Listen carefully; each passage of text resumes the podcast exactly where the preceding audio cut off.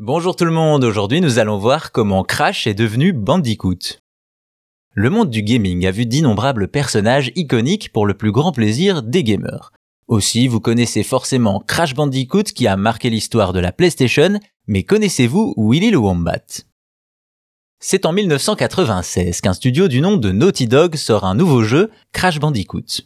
Un jeu de plateforme en 3D sur PlayStation qui sera le premier grand succès du studio le jeu plaît à tout le monde, même au Japon, les joueurs sont conquis par l'étrange animal qui devient vite une mascotte de la PlayStation.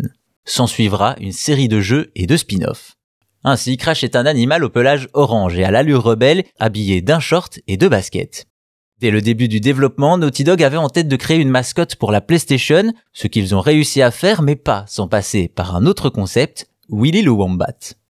En effet, comme son nom l'indique, Crash est un bandicoot, un animal également appelé péramélidé, un petit marsupial spécialiste de la course et du saut. Pourtant, durant une bonne partie du développement, c'est Willy le Wombat qui est retenu. Un Wombat c'est aussi un marsupial, mais moins dynamique et moins svelte que le bandicoot.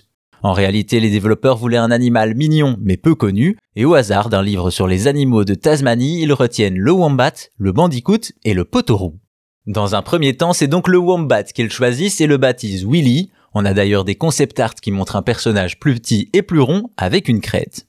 Finalement, les équipes de Naughty Dog considèrent Willy le Wombat comme trop ringard et l'abandonnent. Ils jettent alors leur dévolu sur le Bandicoot qu'ils nomment Crash en référence au bruit des caisses qu'ils cassent tout au long du jeu. Une mascotte est née. À noter qu'on peut encore trouver des traces de Willy sous la forme d'un skin dans Crash Bandicoot 4. Également, quelques années plus tard, un jeu Willy Wombat débarque sur Saturn au Japon sans faire beaucoup de bruit. Au final, Crash Bandicoot a failli être bien différent avec un autre nom et issu d'une autre espèce, Willy Wombat. Quoi qu'il en soit, au vu du succès de Crash, on peut dire que Naughty Dog a fait le bon choix.